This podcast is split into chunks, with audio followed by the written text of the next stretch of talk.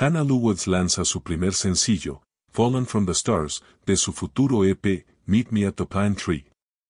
Toca muchos instrumentos, produce música y canta. La canción es un himno sobre cómo deshacerse de las dudas y el miedo que impiden ser amado. También celebra lo poderoso que es que alguien te ame tal como eres. La canción es un tema folk blues pop que se siente real y sincero. Se basa en partes de una balada acústica emotiva y sentida.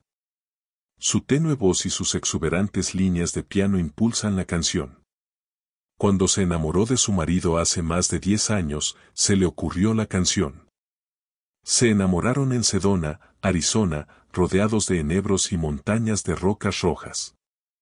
Cuando regresó a Boston, comenzó a escribir la canción como una forma de afrontar y superar sus dudas de que el amor verdadero fuera posible, a pesar de que en ese momento estaban muy separados.